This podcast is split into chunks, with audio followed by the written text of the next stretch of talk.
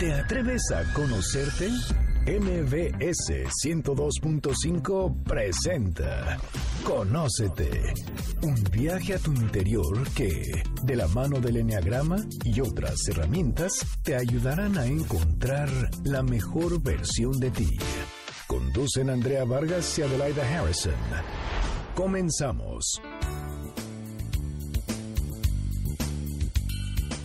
Muy buenas tardes, esto es Conócete, nosotros somos Adelaida Harrison y Andrea Vargas y estamos muy contentos de estar nuevamente con ustedes en este sábado. Hoy vamos a tener un programa, bueno, fuera de lo común y que existen muchos en nuestra en nuestra ciudad y en nuestro país y mundialmente. Así es, lo primero que queremos es que hagan conciencia de que existe esta persona, este personaje, y dos, ¿qué podemos hacer para identificarlo? Y luego, ya que lo identificamos, ¿qué vamos a hacer? Y si se relaciona con el enneagrama, vamos a ver que se presta a muchas personalidades cuando están en la etapa tóxica. Tóxica, totalmente tóxica. Bueno, nuestro tema es cómo identificar a un patán. Y está con nosotros Tere Díaz Sendra. ¿Cómo estás, Tere? Ay, muy contenta de estar aquí con ustedes, con este tema, con esta novedad del libro que Diana estuvo interesada en publicar, este, y con tantas cosas que hablar al respecto, porque cómo se invisibilizan, normalizan, minimizan muchas patanerías o muchas relaciones con patanes. Así es, muchas veces estamos relacionados con un patán y ni siquiera sabemos que eso que está haciendo es clasificación de un patán. Pero bueno, Tere Díaz es licenciada en pedagogía, maestra en terapia familiar con especialidad en terapia de pareja, es promotora del desarrollo humano y coach estratégico. Eh, Tere, cuéntanos una cosa. ¿Qué es un patán?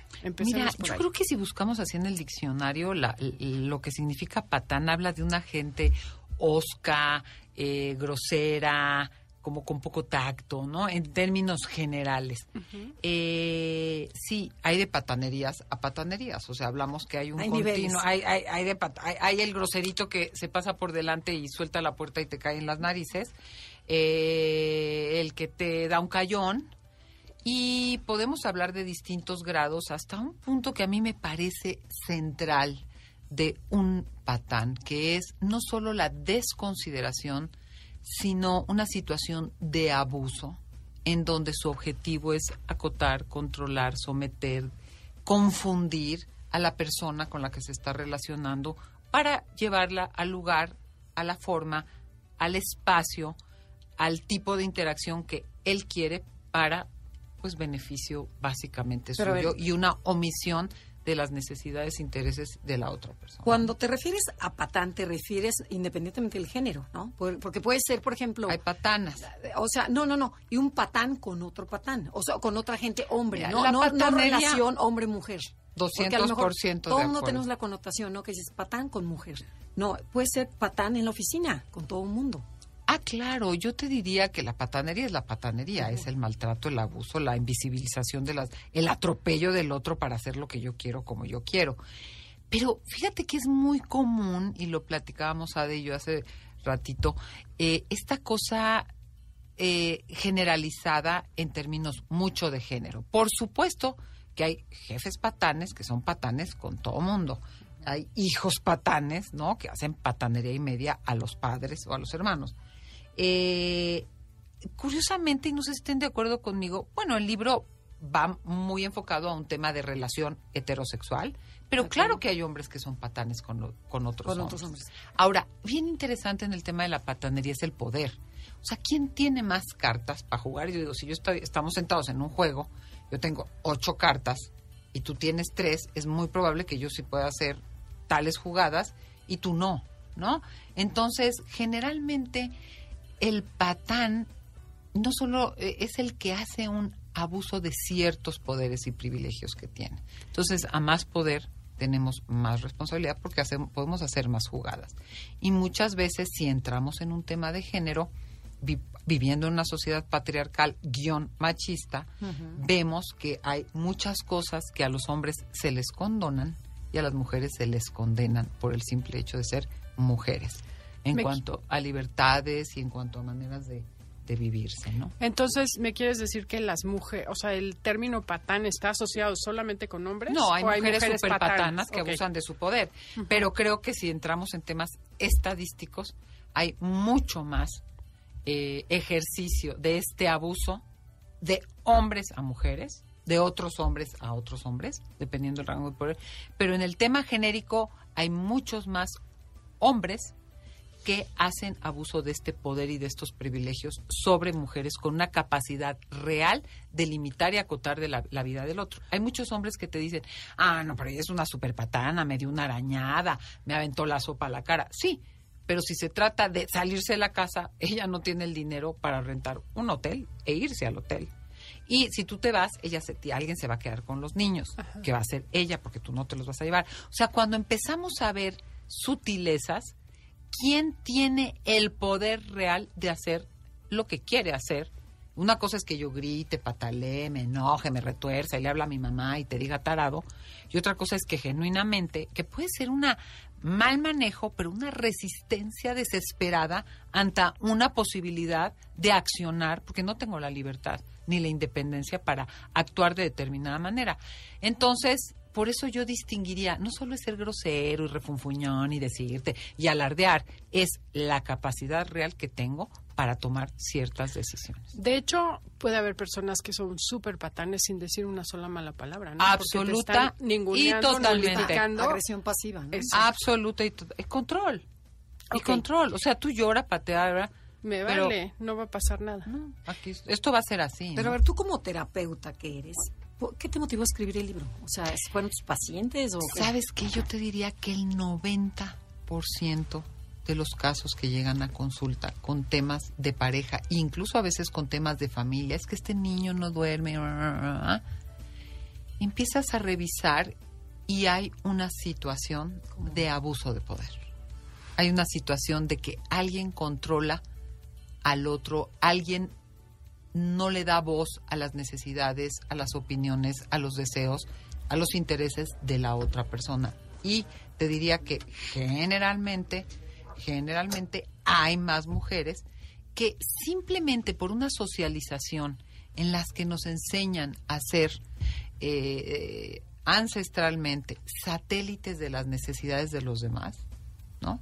O sea, un hombre generalmente se le socializa para ser el eje de sus propios deseos, intereses, necesidades, voy derecho, no, unos no me quito, ¿no? Y si me pegan me desquito. Y otros, porque esa es la mentalidad, y la mujer como comparsa, ¿no? ¿Cómo facilito? ¿Cómo hago? ¿Qué pongo? ¿Cómo me callo? ¿Cómo no molesto? ¿Cómo favorezco que los demás estén contentos? Hay mujeres que incluso dices, pero tú qué quieres? No, pues ¿qué quieren ellos? A mí yo estoy feliz con verlos felices. No, y frases lapidarias como la mujer es la que hace el hogar, es la que sostiene la armonía, la que no sé qué. Entonces eso quiere decir aguanta todo porque te toca a ti ser la que amalgama todo. Ser, prudente. En vez de decir, oye, vamos haciéndolo equitativo. Exactamente, como una posición en donde yo soy satélite de las necesidades de los demás, lo cual de entrada facilita una cosa de, de, silencio y una cosa de creer en este ideal del amor como proyecto de vida, en donde mis necesidades, mis deseos, mis cosas quedan en segundo término y muchas veces no logro ni siquiera construir un proyecto de vida personal. Oye, y una preguntita, ¿qué tanto relacionas la parte económica, el dinero con el control? 400%, te voy a decir. hay una cosa, para ser, ser autónomo, ser genuinamente libre es esta capacidad consciente de reconocer qué quiero, qué necesito, qué me interesa, qué no quiero, qué valoro y poder vivir de acuerdo a esta conciencia y, elección. Hay gente que tiene libertad económica y que aún así no tiene esta autonomía emocional pero sin libertad económica no puedes ejercer, no puedes ejercer tu autonomía emocional, porque no tienes los recursos para estudiar una maestría si quieres, para hacer un viaje si lo necesitas, para ayudarte a tu abuelita si está mal, para salirte de tu casa si necesitas irte, para elegir el lugar al que quieres vacacionar, para hacerte el manicure en donde quieras. ¿Sí me explico? O sea, sin libertad económica no puedes ejercer tu autonomía. Entonces hay mujeres brillantes que te dicen, pero es un discurso que no puede realizarse por falta de recursos materiales. Claro. Oye, entonces, por ejemplo, se me ocurre una pregunta y será para después del corte comercial. Un patán tiene tanto miedo, cree que vale tan poco que necesita tener poder sobre la otra persona porque por elección nunca estarían con él. Contéstame regresando. Esto es Conócete. El tema del día de hoy es cómo identificar a un patán con Tere Díaz Sendra. Comuníquense a través de Facebook, Enneagrama Conócete o mándenos un tweet. Arroba Conócete MBS. Estás escuchando el podcast de Conócete con el Enneagrama. MBS 102.5.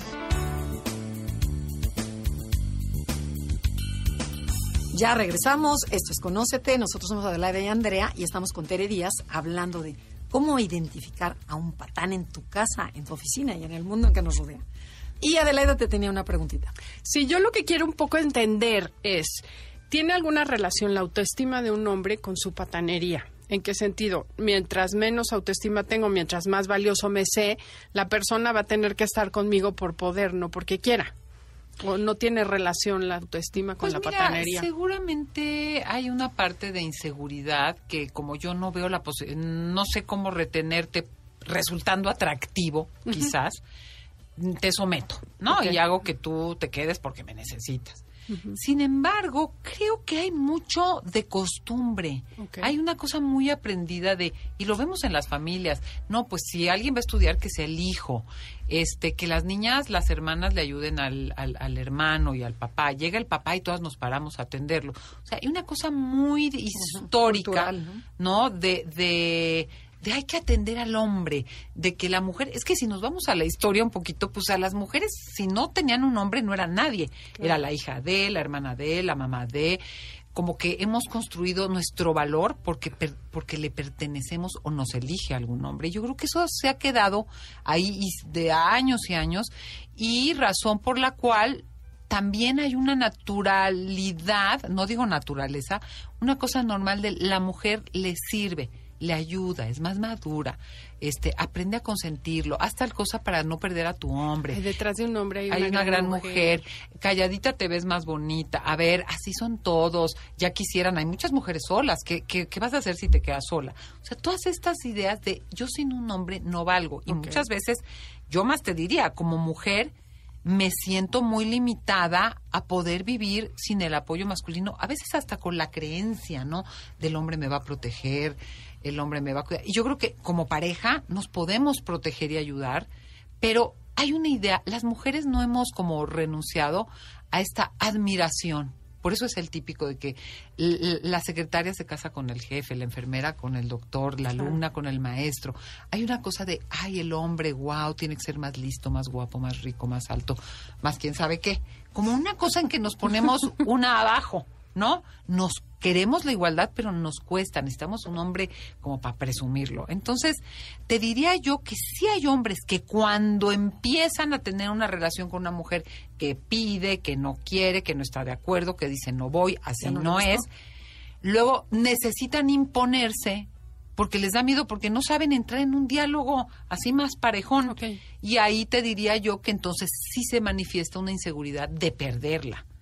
Pero que yo te diga, de entrada todos tienen baja autoestima, hay muchas razones para ser un gran patán, ¿no? Oye, Bueno. pero a ver, de lo que te estoy escuchando, entonces el problema somos las mujeres. O sea, Pues nosotros todos, educamos mal. O sea, porque nacen o se hacen los patanes. O sea, nosotros... Voy a decirle algo a Ade. Educamos mal, pero fíjate, Ade, ¿cómo entonces es responsabilidad de las mujeres educar? Ahí estás No, haciendo claro. una división No, de funciones. Yo decía, educamos mal todos. Ah, todos. Todos, educamos mal porque no podemos hacer algo, o vamos, no hay conciencia de hacer algo diferente. Tanto el hombre tendría que darse cuenta de esto como la mujer del papel que está jugando para aportar esta ¿Y situación. cómo llegamos a este tipo de organización en la que a todos, unos con más privilegios que otros, o sea, los hombres, también quedan eh, como escindidos, que no sé cómo decirlo más coloquial, como Cortados. privados de una parte más sensible, más de contacto, menos peso de proveeduría, que es un peso terrible, eh, de, de relaciones importantes. Luego ves hombres que no tienen amigos a quien realmente abrirse y platicar de lo que le está No, que nun- pasando. y que nunca platican. Y que nunca platican y que los hijos no les cuentan.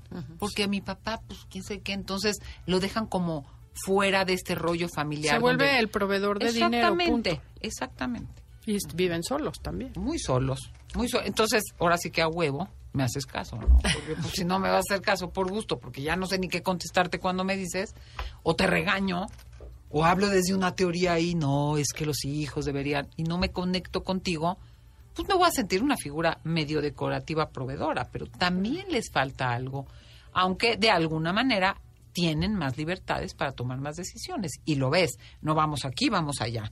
Si vacacionamos, vamos a este lugar, al otro. Yo quiero ir a casa de mi mamá, pero no quiero ir a la tuya. Tú ves sola con tus papás y vienes conmigo con mis papás. O sea, son este tipo de cosas en donde se sienten como con esa autoridad y ese derecho de que se le sirva, que se le atienda. Y en la terapia oyes, ¿eh? Es que ella no me atiende, es que llegamos a un acuerdo, pero ella no cumple con su función. O sea, hay una cosa de como yo te puedo mandar, simplemente desde ahí, ¿no? Porque como pago, como pago, pido, ¿no? como pago, o sea, sí hay la creencia de que el que paga manda. Ah. pero, bueno, yo insisto, no, pero no es la creencia. Generalmente el que paga manda. Tú en un pero yo insisto, el problema es la mujer. O sea, el, tú, tú aguantas hasta que, hasta que te dejas. Pero te voy a decir si tú creces y, tu autoestima crece, ya no le aceptas eso. Sí, Andrea, pero necesitas tener, mira, ¿cuántas mujeres se dan cuenta de eso cuando llevan 10 años en el hogar, dejaron la profesión, no tienen un ahorro económico? ¿Y cómo arrancas? Ya me di cuenta, entonces es mi culpa. No, ya llevo una desventaja. Es que hay que hablar en términos de cartas. O sea, en este sueño es como, si yo me dedico al hogar nada más, porque en este sueño de eh, eh, lo más importante son los hijos. ¿Para qué trabajas allá? Para pinches cinco mil pesos que te van a dar. Ah, pues te los doy yo. Entonces, de la eh, ta, ta, ta, dedícate a lo más importante. Tacatá, tocotó. Es como digo, la vida es un maratón. Pero si yo entreno adentro de mi casa, por más que suba y baja escaleras, no, no estoy en el escenario. Eh, a la hora de correr el maratón estoy en desventaja, no tengo la condición, no conozco las calles, no tengo los tenis adecuados porque aquí puedo andar en chanclas. O sea, te lo digo como metáfora. Entonces, yo creo que cuando una mujer en esta idealización y acuerdo, a veces es que yo lo elegí, sí, pero nos enseñan para para privilegiar y para hacer del amor y la familia nuestro único proyecto de vida. No es que no lo sea, pero nuestro único proyecto de vida. Entonces hay una edad en que o, empiezas a reclamar o, los mismos hombres dicen que flojera, nada más habla de no sé qué, lo único que le importa es la niña, eh, eh, o sea, em, pero no estamos, o sea, yo yo no hablaría de culpas, Andrea, yo diría este sistema nos no nos entrena a la hora del maratón. Salte a correr en chanclas, no conoces ni la calle, ni ves dónde hay baches, no tienes los zapatos adecuados y no tienes la condición te apabulla un, un, escenario público, no tienes las credenciales, no tienes experiencia de trabajo, no ya perdiste el hilo de, cómo hacer un currículum, o sea, ya vas en desventaja. realidad. Entonces te diría, no solo es nuestra, yo por eso les digo, yo tengo cuatro hijos varones, pero a mis sobrinas que de repente no el contexto prohibido no trabajar, o casa, prohibido no trabajar, porque te quedas en una, una cosa es temporalmente, pero te quedas en una desventaja intelectual, social, económica, cultural, de todo, de todo. Y cuando quieres salir a correr el maratón, ya súper.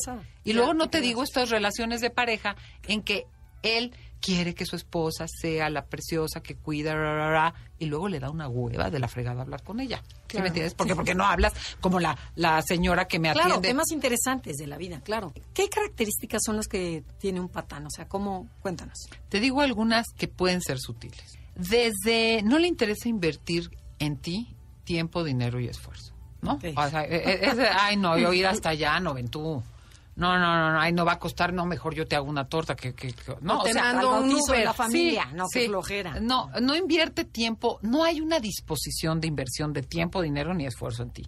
Eh, hay una cosa mm, irrespetuosa, ¿no? A veces un modo grosero de, pásame eso, o sea, no dan las gracias, no, pero son detalles no se hace responsabilidades de sus acciones. Si algo le sale mal, culpa. ¿A cómo les gusta a los patanes culpar a todos de los Ah, pero es que tú no me avisaste. Ah, no, pues también, ¿cómo quieres que no le conteste así si me contestó, eh, si él me habló así? ¿No? Hasta con los hijos. Culpan a los hijos de sus reacciones. Niegan el conflicto. Oye, no estoy contenta, pasó esto, quién sabe qué. Eh, ay, qué exageración. O sea, niegan el conflicto. Invisibilizan las emociones de los demás ay, no, si vamos a estar con sensibilizarías, pues a mí no me parece que triste. Pues a mí sí me parece triste. Sí, no, pero no, pues a mí no. O sea, como si no, porque a él no, no existiera. Y con eso te podría decir mayor cosas. Tienden a, mentir, ¿no? Tienden a manipular. Hay un desprecio hacia los demás, ¿no? todos son los tarados menos yo. Ay, no, bueno, es que no tienen idea, no conocen. ¿Y cómo tratan sobre todo a la gente que tiene un menor rango jerárquico, ¿no? es gente muy despreciativa. exactamente. Él viene bien. es una gente normalmente despreciativa. Ay, no, pues conmigo no, pues al rato contigo también. Claro, Siempre fíjate cómo trata a las personas que le sirven. Tenemos que ir a un corte comercial, estamos en Conocete. El tema del día de hoy es cómo identificar a un patán. Estás escuchando el podcast de Conócete con el Enneagrama, MBS 102.5.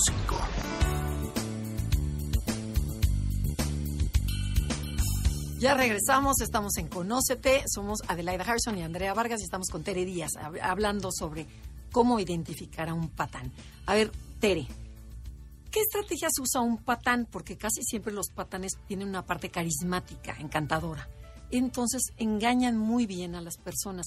Cuéntanos de estas estrategias. Sí, como tú bien dices, Andrea, hay unos burdos burdos, ¿no? Que dices groseros, ¿verdad? Pero hay unos que son terriblemente seductores, manipuladores, simpáticos, simpáticos, dan pero quitan, ¿no? Confunden, pero están, saben en qué momento sí posicionarte porque generan esa confusión. Algo que los caracteriza es la manipulación, la seducción, la culpa, te, culpan, ¿no? Te hacen algo donde te hacen sentir culpable. Híjole, pobre, porque pues sí le ayudó a mi mamá, pero yo no quiero ir a tal cosa, entonces él pone carita como de no sé qué, o te dice, bueno, pues aquí me quedo solo. Hay esta cosa, pero una estrategia bien perversa, por decirlo, porque hay unos patanes perversísimos, eh, es la de irte aislando. Te van haciendo que ellos sean el centro de tu vida, entonces híjole, tus papás de veras cómo han sido contigo, neta. Y, oye, si de verdad te quisieran, le darían esto a nuestros hijos. Y no, tu jefe me cae que no valora tu trabajo, tú quién sabe qué. No, esta amiga tuya siento que mm, solo te busca cuando. Eh, sí me explico. Entonces empieza a hacer una cosa en la que te aísla y él acaba siendo el eje irresponsable de tu vida y satisfactor de tus necesidades, de tus gustos, genera una estrategia de aislamiento de manipulación, de culpabilización. Y yo creo que muchas veces es bien importante, aunque nos confundamos, porque patanes profesionales lo que logran es la confusión. No, es que sí, sí me, me, cuando lo escucho, cuando le hablo, sí me escucha, pero a la mera hora me dice que sí, pero no me dice cuándo. Eh, pero al final hay una cosa de confusión, sobre todo cuando tienen este doctorado en patanería perversona. Tengo un ejemplo. En donde, pero no, es que el otro día ya me dijo que está yendo a terapia. ¿Con? No, con una gente que no quiere... O sea, que tú te das cuenta que tiene a la persona envuelta y confundida porque le da y le quita. Hay esa intermitencia. Da y quita. ¿Por qué? Porque una gente que te maltrata, te grita, te pega, te azota, te humilla y no te da nada, pues te das cuenta que estás atrapada en algo que qué miedo no sé salir. Pero la estrategia de que sí te doy, sí te ayudo, pero al mismo tiempo te controlo, te someto y te meto al mundo que yo te quiero meter, aislándote y confundiendo, es mucho más compleja de detectar. Es, por ejemplo, es por ejemplo esas personas que te cortan la cabeza con una grosería, por te dicen eres una pen y, después, no, mi amor, es que perdón, pero es que tú me haces enojar. Y empieza otra vez y, otra y la mujer empieza una inseguridad. Sí, a confundirse, a confundirse y a dudar de sus propias percepciones. Por eso yo siempre digo, las mujeres tenemos que decir, aquí hay algo que me genera malestar, aunque racionalmente no acabo de ver el punto, yo no estoy bien. Y de veras, genuinamente, atender a ese malestar, me siento humillada, me siento estresada, me siento atemorizada. Cuando va a llegar me estreso, aunque me diga chiquita preciosa. O sea, ¿qué sentimientos tengo? Porque tengo que validar que mi cuerpo, ¿no? que hay una respuesta organísmica que me está diciendo que algo no está bien. No estoy durmiendo, me exalto cuando no sé qué, me da miedo explicarle, etcétera, etcétera. Hay muchos efectos. Y muchos de ellos son la confusión, uno, la sensación de culpa. Ay, ¿cómo me voy a ir si también cuando esto... O sea, hay, hay mujeres, ¿no? Literal, que no les dio dinero, pero se los va a cuenta cotas, pero quién sabe qué, pero quién sabe cuándo, y ella les va a decir, te necesito dos días de descanso para pensar que quiero. Híjole, pobre, se va a quedar, me da culpa dejarlo solo porque ese, ese fin de semana era el cumpleaños de su mamá. ¡Ah! No, te da culpa después de todo esto y a ti te da culpa y a él no le da culpa todos estos años de esto, ¿te fijas? Entonces está la confusión, el aislamiento y una cosa bien importante. El sometimiento, porque... El sometimiento y hay una cosa que se llama indefensión aprendida. Cuando ya es como el perro pateado que lo tienes ahí. Que ya aprendes a estarte en un rincón. Ya no, no tienes una posibilidad de reacción. Aquí ya estás muy maltratada, ¿no? Decir, no, pues ya no creer ni que alguien te pueda ayudar, ni que alguien, que no existe un futuro, que así es la vida, que todos los hombres son iguales, que tú pues algo hiciste que te lo mereces, karma, castigo, lo que quieras. Esta sensación de ya no hay nada que hacer es efecto también. Y ya estás en un nivel. De un estado de pasmamiento, de parálisis, ante pues tanto o es pelotazo, ¿no? Por no decir otra palabra que quería decir. Yo lo que te quiero decir es, sí es cierto todo esto, pero también es cierto que hay una predisposición de parte de la mujer a recibir estos tratos y tú aceptas, permites o fomentas de alguna manera porque traes aprendido de tu casa. Pero a ver, analicemos la personalidad 8 cuando está enferma, que poco a poco te van enganchando, enganchando, enganchando y luego te dan el dulce y luego otra vez el trancazo y luego el dulce. Llega un momento en que ya no sabes ni quién eres. Yo me acuerdo una señora que, que la golpeaban, le decían, todo me decía, es que lo extraño. Le digo, ¿cómo lo extrañas si ya te divorciaste de él? Pero te firmo que su familia era igual. O sea, lo que quiero decir es, no es que el patán tenga poca responsabilidad, no. No tiene Pero también, como dicen, el segundo trancazo es tu responsabilidad. Claro porque el primero tienes que salir corriendo. El primero, y ese es el, problema. Tú. estás fomentando las cosas para que la gente que oiga no se acomoden, ay, pobre, soy víctima. Sí, sí eres víctima, pero tú puedes modificar tu conducta, puedes hacer algo diferente hoy, donde sea que estés, para cambiar esa situación. Siempre hay movimientos. Exacto. Yo lo que te diría es, a nadie le gusta sufrir. O sea, masoquistas son los menos. Hay gente masoquista, pero es hasta un acuerdo, ¿no? De, de, de sadomasoquista. Eh, yo más que fomentar, diría, estamos, invisibilizamos tanto y normalizamos que las mujeres somos de segunda, ¿no? Que somos objeto de uso y abuso y de satisfactor de necesidades, que nos ponemos fácilmente en una cosa de una abajo, ¿no? Entonces es bien importante no culparme, pero sí responsabilizarme. Exacto, es lo que digo. También hacer conciencia de que no son los hombres los que llegan a abusar de la mujer. La mujer lo permite de, de inicio, por lo que sea. No quiero, o sea, no estoy quitando responsabilidades, pero también tenemos que nosotros darnos cuenta que en muchas situaciones, por esa educación, por esa cultura, se permite, se fomenta, incluso se, se sí se fomenta, se propicia. híjole, eh, o sea, sí, sí estoy de acuerdo contigo, totalmente de acuerdo, pero a la vez, por ejemplo, yo lo viví con una de mis hijas en donde era la más agresiva de mis hijas, la más segura, la más todo, se encontró de novio con un patán, pero un mega patán. Bueno, tuvimos que llegar al psicólogo, al doctor de las hormonas, o sea, toda ella se hizo chiquita. Hay un debilitamiento brutal. Físico, porque no, desnutrida. Estoy de acuerdo. con era un control que le hablaba a las 2, a las 4, a las 6 de la mañana, a las no sé qué, ¿dónde estás? ¿Por qué te pusiste eso? ¿De qué hablaste? ¿Cómo te vestiste? ¿Qué hiciste? ¿Qué tornaste? ¿Tus papás no te quieren? O sea, una Hay un hostigamiento que te debilita. Pero dices, y esta chava era la segura. O sea, dices, ahora gente que no está tan segura, dices, qué difícil es y de veras es, es algo muy real. Y verlo cuando hay amor y enamoramiento, ¿no? O sea, más bien es como si tengo señales alrededor de que esta persona está siendo abusiva, veo cómo salirme, cómo me hago responsable. Pero yo decirte lo fomento será no lo veo y por tanto caigo con facilidad. O sea, porque también nos endulzan el oído, creo tanto en el amor. Hay como una serie de cosas alrededor que me llevan a ser presa fácil. Hay mujeres que son más más que fomentarlo, yo diría, somos presas más fáciles, porque si tuve un papá que pegaba y maltrataba, pues a mí me dicen, pendeja, me parece poco contra los... Hay una, hay una normalización del abuso. Y eso sí está en el ambiente. Es ah, totalmente, vivimos en un mundo que habría que cambiar, por eso es un trabajo social, por eso es un trabajo de contexto, por eso es una cosa de mover muchas cosas para no culpabilizar a las personas que lo sufren pero sí activarlas a hacerse responsables de su situación. Sí, porque además una cosa es responsabilizar y otra ¿eh? ser culpable. Exactamente. Muy diferente. Y a tener los recursos, porque volvemos al punto, si no tengo recursos, porque hasta mis papás me dicen, ay, mijita, no exageres, hoy es un buen hombre. Cualquiera son iguales, hombre. Oye, no, bájale. Pues ya quisieras que muchas estar acompañadas. Así es. Tenemos que ir a un corte comercial y ahora sí, regresando al último bloque, lo vamos a dedicar ahora sí. ¿Qué voy a hacer con todo esto que me estás diciendo?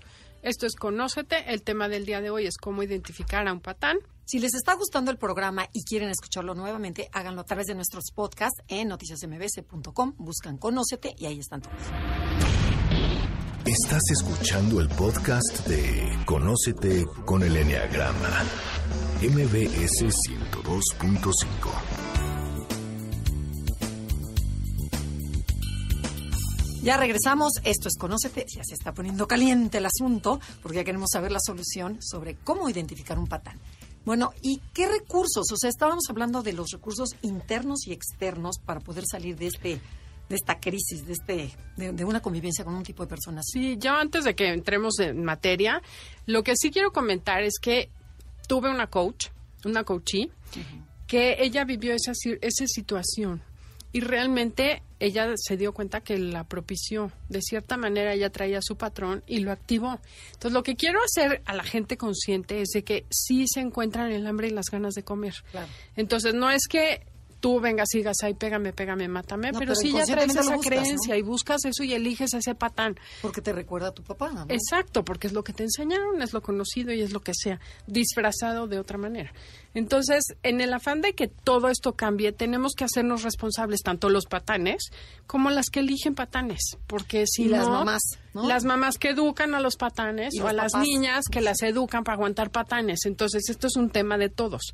No nada más de que ahí es el patán, lo señalas y pobrecita mi niña, porque esa niña truena con ese patán y va a ir a escoger otro patán en distinto modelo. Sí, pero quiero decir algo, todo sí hay que hacer un cambio social importante, pero vivimos en una situación en donde nos dan, no, no, no quiero victimizar a de tienes razón, pero sí tenemos que ver el desequilibrio de cartas. Eso sí es muy importante porque no podemos culpabilizar a alguien que después toma conciencia, pero en su momento no tiene los recursos. Y si quiere decir algo, le dicen, oye, ay, bájale, bájale, no seas loca histérica. Ay, ya no aguantas nada. O sea, lo que quiero decir es, ay, ¿por qué elijo un patán? No es tanto así.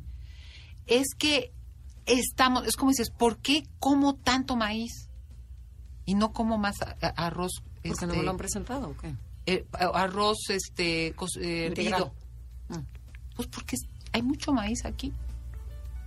¿A qué quiero decir? Estamos en una transición de género en donde estamos desbancando roles eh, muy rígidos de lo que le toca al hombre y de lo que le toca a la mujer.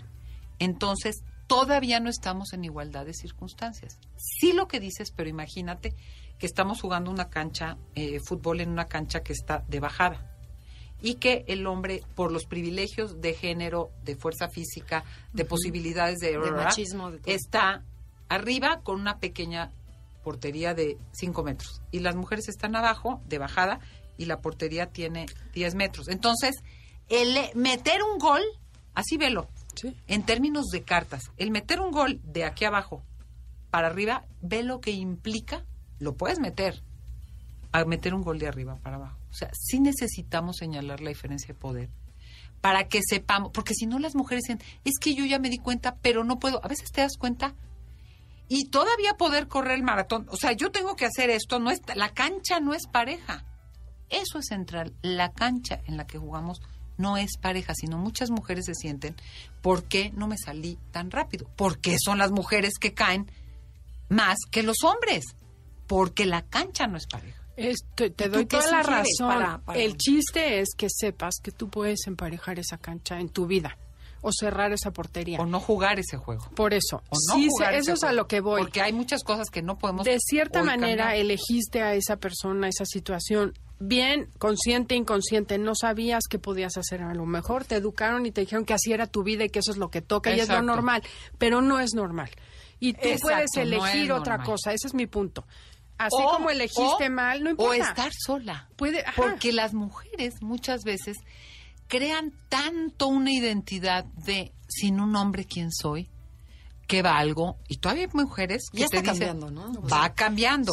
Pero yo lo que digo es otra cosa, otra situación. No estoy hablando de otro marido ni otro galán, porque además, mientras no resuelvas tu tema, vas a escoger otro patán. Primero, trabaja en ti, cambia internamente. Entiendo que no puedes salir corriendo a decir hasta luego ya me voy porque no hay libertad financiera pero entonces, ¿qué estrategia voy a hacer para cambiar mi creencia y cambiar mi situación financiera y cambiar mi... Y salir de aquí, ¿no? Exacto. De entrada. Pero y es ver como... si el hombre cambia. En vez de pensar que soy víctima y como está tan difícil, aquí me quedo y me aguanto a decir cómo voy a cambiar mi realidad, aunque sea en dos años, en cien años, pero yo voy a salir de aquí. Bueno, a ver, pero entonces, sí puedo hacer algo. ¿Cómo lo hacemos? Exacto. dejemos hablar a la escritora. No, lo primero, lo primero es darme cuenta que estoy en una situación de violencia. De una situación de abuso, de patanería, porque hay mucha gente que, ay, no, bueno, pero es tan lindo, sí, sí me dice esto, pero no sé qué. Primero tengo que aceptar que estoy. Segundo, a, yo. Eh, darle peso y darle un espacio a mi malestar. Segundo, aceptar retroalimentación. No del mundo y que todo el mundo. Pero si ya van dos, tres amigas, alguien que te dice, y tú, ay, no, bueno, pero es que tú no te diste cuenta. No, a ver, ya hay alguien que está mirando, hay testigos. Tres, ver si tengo los recursos o no los tengo para hacer algo, porque yo puedo saber que tengo que correr un maratón, pero si me salgo a correrlo ahorita sin tenis, así, a la primera voy a decir, no, pues no, no, no, no se puede. No, no, si necesito correr un maratón, ¿qué hago? ¿Qué tenis necesito? ¿A quién le pido ayuda? ¿Me tengo que? ¿Puedo aguantar en esta situación mientras me preparo para irme fortaleciendo y correr el maratón? Tres, estoy en una situación de gran riesgo, pido ayuda, me salgo y luego veo dónde compro los tenis. Porque hay situaciones en que tú, y si hay hijos, los hijos, están en un debilitamiento emocional, lo que contabas hace rato. Entonces ya me dicen unas cosas, ya me explican, yo ya no entiendo nada. Oye, me doy cuenta que no estoy pudiendo, agárrame. Como no estoy pudiendo nadar, me está revocando una ola, tú estás afuera, jálame tantito y ya afuera veo qué onda. Para eso se puede pedir hacer una lectura, pedir una terapia, a veces consultar con un abogado, volver a construir tus redes, porque muchas veces hay un aislamiento en donde te confundes, pedir esa retroalimentación y tener tus redes para fortalecerte. No tienes que poder hacerlo sola. Nadie corre un maratón solo de un día para otro, te lastimas, no tienes la energía, la condición, los tenis, nada. Entonces, si necesitas ayuda para ir trotando, ir caminando, conseguir los tenis, pídela, pero pide ayuda. Una cosa es entender que no quiero esto y otra es cómo voy a salir. Y aquí hay dos vertientes muy importantes. Hay hombres que cambian porque se dan cuenta y despiertan y aunque pierdan privilegios y no les gusta y se sientan mandilones y taca, taca, taca, taca, taca, pierdan el control, valoran la relación y entran en un trabajo de conciencia en donde dicen, yo no te quiero perder, vamos a ver de qué va esto. Hay otros que se ponen más fuertes, más agresivos y que no es tu objetivo cambiarlos. No es hijos perversos del amor, como yo digo, es querer cambiar al otro y querer complacerlo siempre. Ni lo vas a poder cambiar si no quiere, ni lo vas a complacer aunque quieras.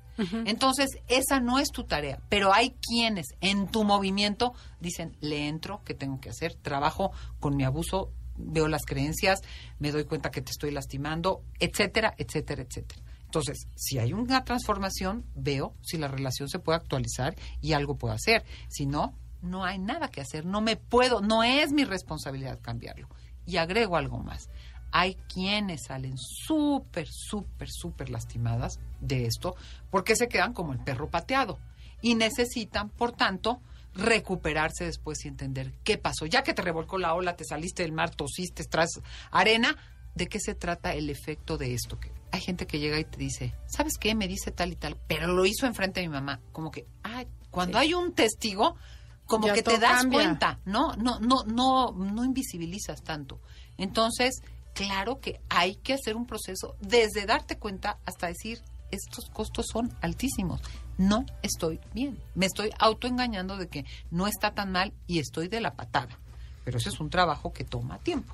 Bueno, y en tu libro supongo que hay mucho, mucha más información. Yo invito de veras a que lean este libro que se llama Cómo identificar un patán, en donde te dan rasgos del patán, efectos de la patanería sobre mí, por qué, justo lo que hablábamos, de por qué a veces mujeres nos construimos y no vemos esto y los hombres se sienten con el derecho de ciertas cosas. También pasos y tips para salir del hoyo hay un capítulo por ahí que se llama Nacen o se hacen, porque a veces hay una mezcla de cosas, estructuras de carácter muy particulares, a veces hasta trastornos de personalidad, a veces abuso de sustancias, a veces perfer, perver, gente muy perversa, sociópata, que no hay nada que hacer. Entonces, entender de qué va y qué efectos está teniendo en mí y cómo me visualizo con el derecho, con la fuerza, con la necesidad y con el deseo de tener una vida mejor, porque las mujeres hoy podemos ser protagonistas de nuestras vidas y no ser nada más satélites de las vías de la vida de los demás. Entonces, este libro, Cómo identificar a un patán, publicado por Editorial Diana, lo encuentran en todos lados donde hay libros y también lo pueden bajar en la versión electrónica. Este, y bueno, si quieren más información, también la pueden encontrar en mi página web www.teredias.com tenemos una clínica que damos atención a todos los costos posibles especialistas en casos de patanería con muchos profesionistas.